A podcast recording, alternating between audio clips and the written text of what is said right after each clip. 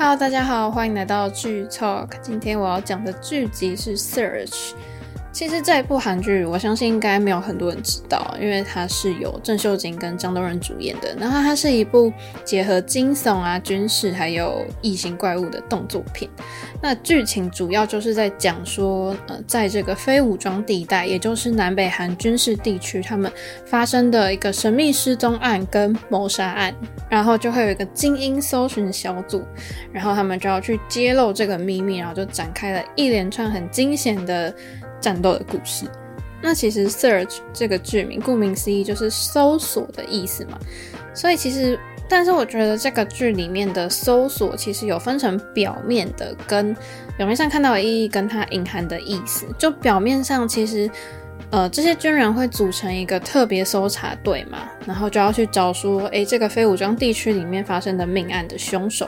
但是结果就是发现说，诶，他们要找的这个竟然不是人类，是从人类呃感染到生化病毒之后变异成怪物的一个东西。那但是那时候首播的时候，我就其实就已经关注到，因为我觉得说，诶，这个故事超吸引我，然后它的剧情好像蛮精彩，然后那个变异的那个怪物好像又蛮吓人的。但是对我来说，我接受度是很高的，因为我本来就很喜欢这类的题材。但是如果稍微有一点点害怕的人，就是千万不要在睡前看，因为我怕你会睡不着啊。那就话不多说，先直接来介绍里面的角色好了。他是从就是各个呃不同单位的军人，他们就找了一些，就各找了一些人，然后集结成一个团队，就是各方的人才啦这样子。然后每个人他们其实聚集到这个团队里面，他们的目的，他们都有自己的小心机，都有自己的一个想要去完成的目的，其实都有点就是都不太一样。那队长宋明奎就是由伊博饰演的，我觉得这个角色是一个。就是完全展现出很强烈的军人风格的一个大卫，他拥有一个非常完美的资历，然后是一个司令部很优秀的精英，然后他也可以很完美的去执行呃军中的一些任务，然后以一个很高的评分去通过他那个少校晋级的审查。那他当时候正在接受准备接受一个晋级的命令的时候，他却卷入一个丑闻，所以就接受了军事审判。然后成为了一个嫌疑人，所以他因此被要求说要来这边执行这个任务，不然就没办法再当军人了。这样，这就算是他一个最后的机会。所以他就算不想来，他还是得来，就是接这个任务。那我觉得宋明奎就是一个很冷静、很严肃。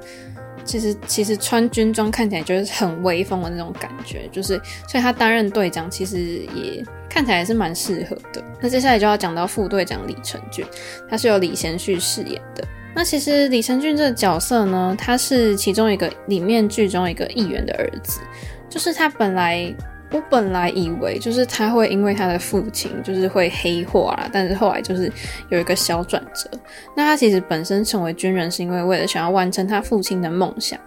所以就是算是。但如果你看剧的话，你就会发现他在事件，他会发，他有发生一些事件，然后在某个事件当中就侥幸的活下来。所以其实这个人设一开始我觉得他看起来就蛮神秘的。那再来就要讲到我们的男主角张东润了，他饰演的是一个军犬的训练官龙东正，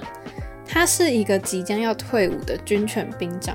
他有一个非常好的身材，然后体力也很好，他一心就是想说，好好赶快就是休假退伍，赶快结束这个任务，我就可以离开了这样子。然后他的个性就是有点冲，但是他其实也蛮重友情、重感情这样子。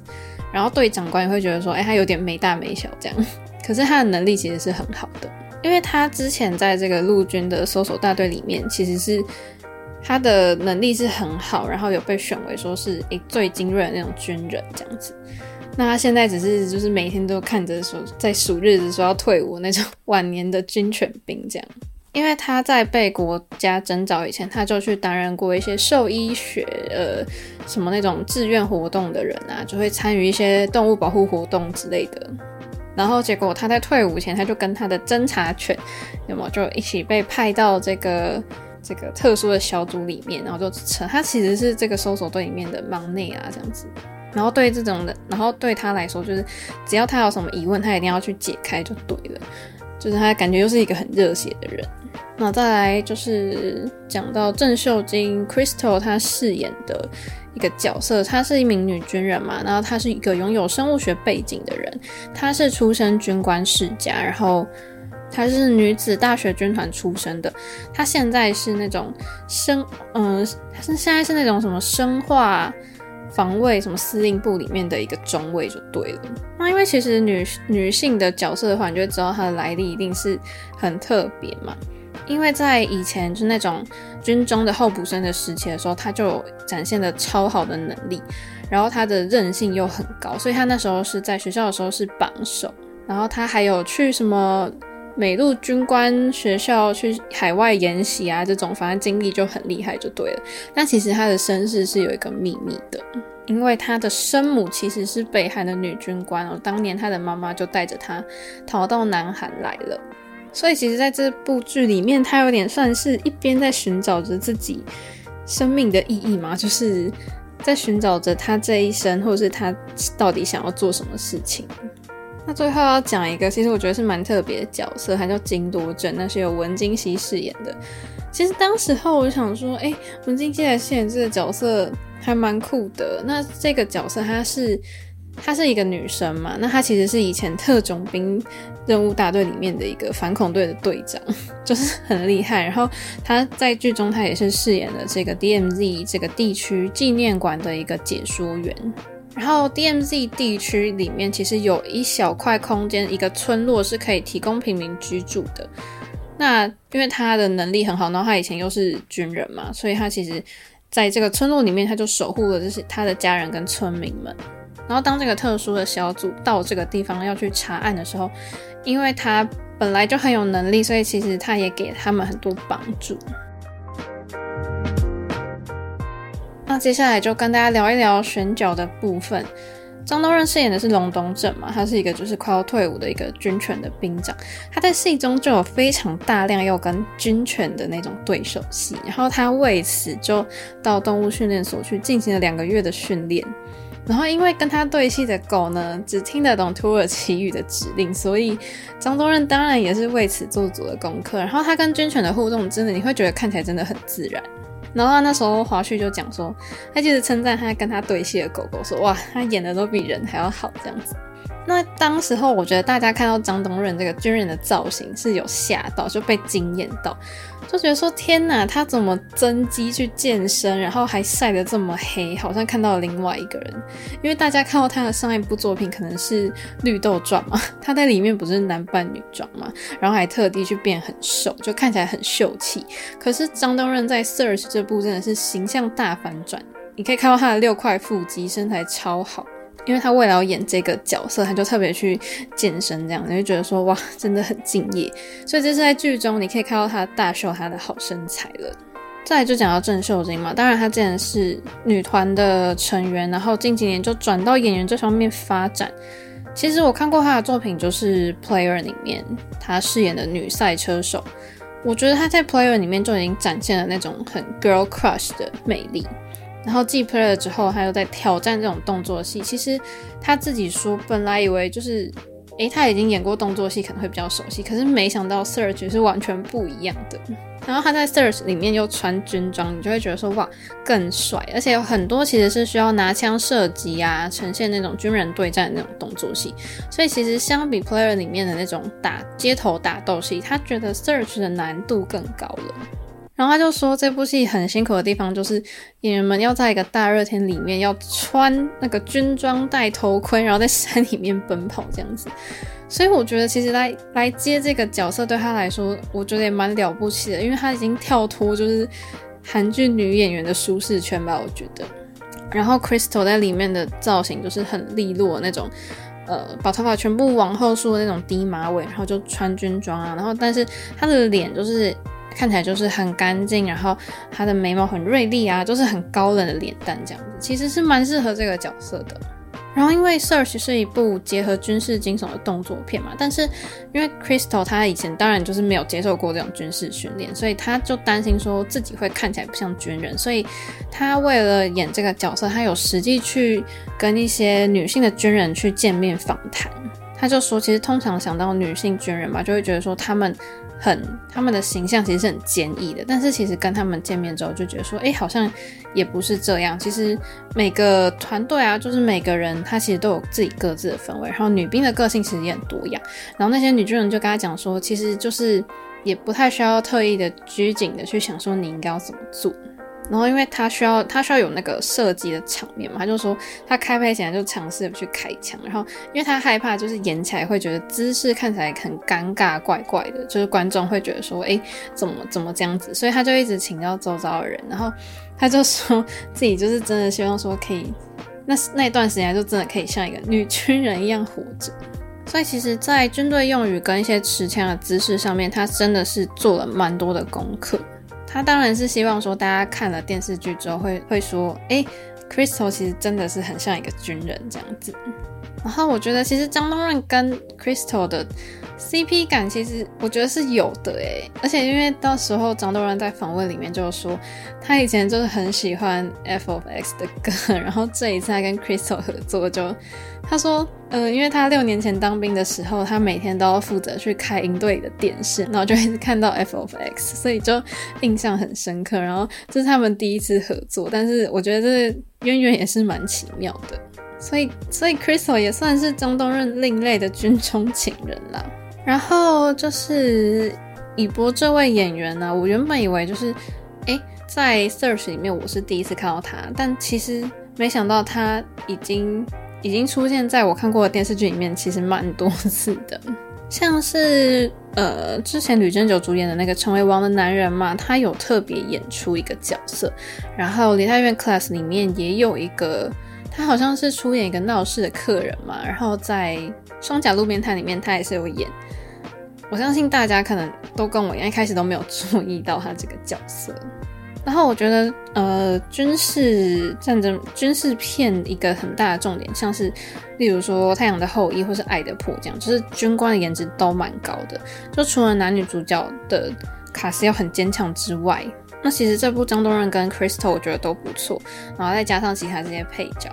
然后还有李贤旭嘛，李贤旭之前演的那个《他人即地狱》，让大家眼睛应该是蛮印象深刻的。然后再加上这些配角，其实男女主角跟配角其实哎，颜值好像都还算蛮高的，也算是一个看点啦。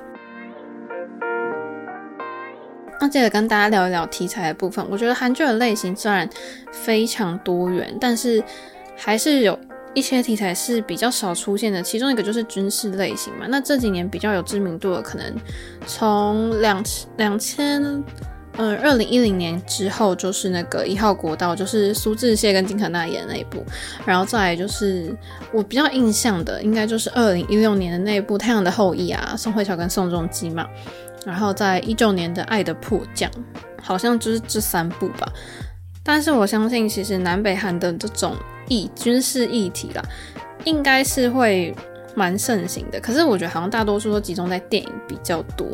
那可能电视剧上的话，我觉得是比较少拿军事题材来拍戏。但虽然刚，但是我觉得刚讲，比如说《太阳的后裔》《爱的迫降》，其实也不算很真正那种军事类型的电视剧啦。所以。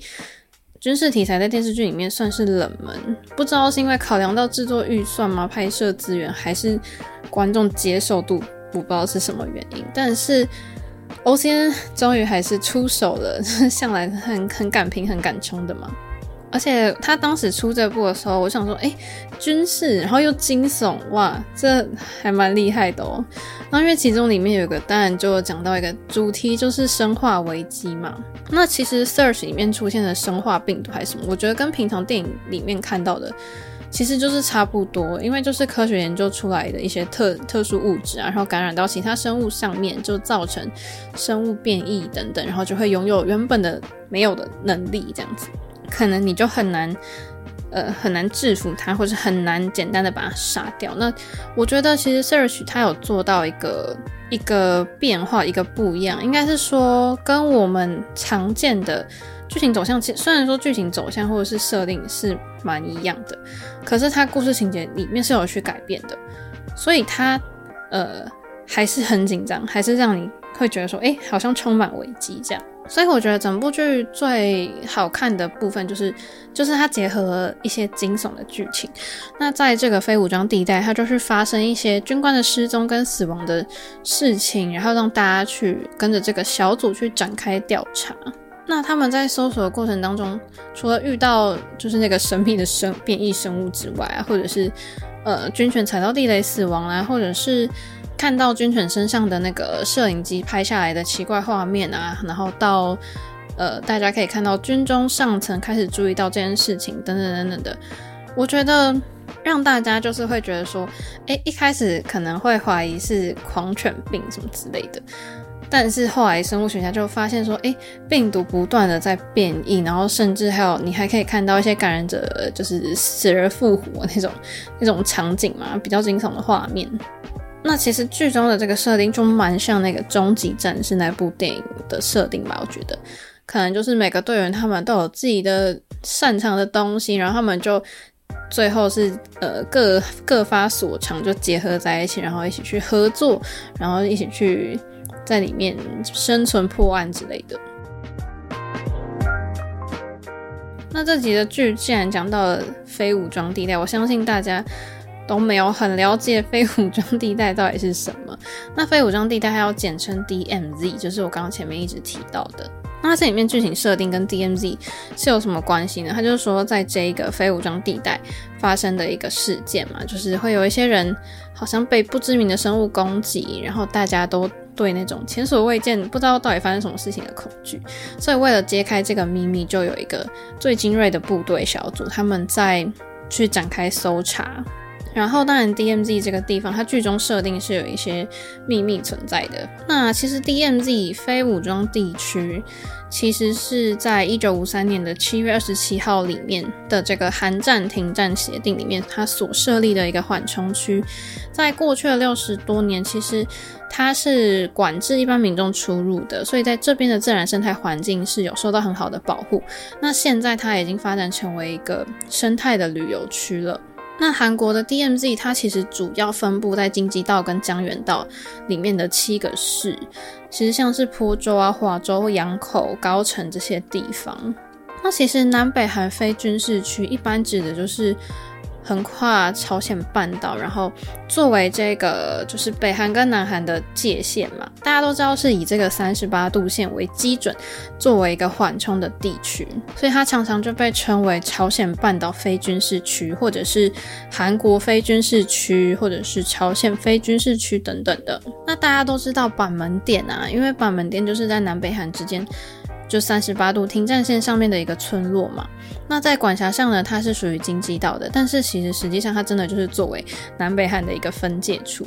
那其实这一条非军事区真的是把整个朝鲜半岛就分成了南北两侧，你穿过了三十八度线的话，其实这在这个非军事区的西端呢，它就是位于。北韩三十八度线的南方，那东端的话就是在北韩三十八度线的北方。其实大致上是跟那个二战美苏的那个分界线的那个三十八度线是平行的，所以其实南北韩分界线在大陆其实就普遍大家都称它为三十八度线。那非军事地区的北边呢，就是北韩在控制嘛，然后南部地区当然就是南韩在控制。那其实那时候就是。当然都是参战方的这个中国的那边的军队跟驻韩的美军，其实曾经都有分别在非军事地区的南北两侧派兵去驻守在那边。那其实就是中国的军队在一九五八年就是完全已经撤出了。那直到现在，当然非军事区的两侧当然还是保持着一个就是对立的状态了。然后附近的居民人数其实也是非常少。那在双方经历韩战之后，就是在。那个一九五三年的时候就有签订了这个朝鲜的停战协议嘛，然后板门店它会因此很有名，就是因为它就是在这个停战条约签订的地点附近，然后有一间卖香烟的同名的杂货店，所以就叫这个名字。那当然就是因为他们政治因素的影响，现在当然还是就是各自管各自的嘛，所以在那个签署停战协定的时候。就是板门店的建筑，这个还是被保留着，但是它就是穿插了在非军非军事地区中间的那种军事分界线。那很有趣的是，板门店跟柏林围墙其实就被视为冷战时期的象征啊。那它也是到现在最后一个冷战时期还在使用的，算是还在使用的建筑吧。那其实这剧中主要聚焦的非武装地带，就是在第二十一区里面发生的故事。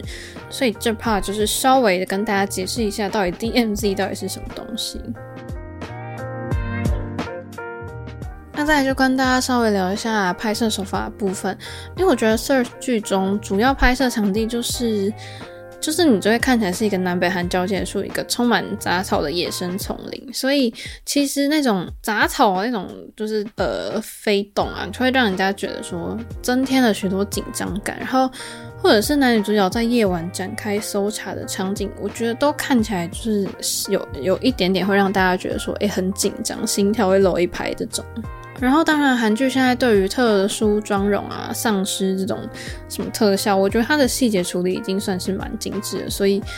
当然有很多变异生物的画面是让人家觉得蛮视觉冲击的。然后，因为 Search 的导演是指导过这个《时间上的家》还有《不速之客》这两部电影的导演，那他对于惊悚类型就是驾轻就熟，所以我觉得。它的制作背景算是蛮特殊，然后 OCN 也为了制作出很优质的影集，它就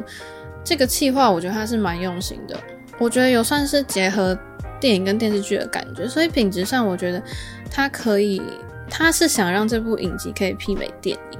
然后，因为刚刚说导演是对惊悚类型是蛮擅长的，然后 Search 的其中有位编剧，他也是曾经指导过《生化禁区》的人，所以我觉得 Search 的故事内容跟《生化禁区》也蛮像的，所以我觉得这部剧无论是运镜或是场景氛围，我觉得其实都有电影感，所以对于电视剧的观众来说，应该会有一种不同的感受。那最后就来做个小结论，其实我觉得这部剧虽然在台湾的讨论度真的是不高，然后真的也不及其他的同期作品，但是在韩国本地的收视率，我觉得表现算是蛮不错的，因为它是少数韩剧当中以军事为主的故事，整个剧就是蛮悬疑紧张的氛围，然后剧情的节奏也蛮快速的，所以喜欢奇幻类型。或是惊悚的剧情的观众一定就是应该会蛮蛮喜欢的，就是在体验紧张氛围这部分，Search 其实是有做到。然后因为这部剧它就是以南北韩紧张的关系跟军人为主角，就是很吸引我的命题啦。然后也看得出，其实演员们他们事先去做的一些准备或是军事训练，其实是是有的。然后枪战其实也不会看起来说怪怪的。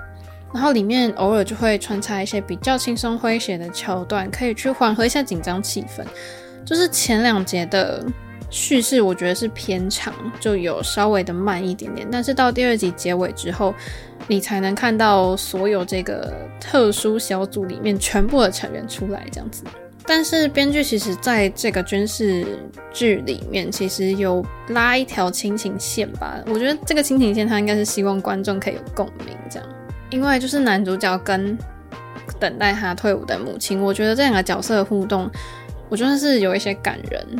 但是我理解就是编剧拉这条线的的原因这样子。但是整体的剧情是不算拖，然后题材也蛮新鲜的嘛，设定在 DMZ，然后又有那种怪物去营造一些恐怖的氛围，然后还能看到这些穿着军装的帅哥们。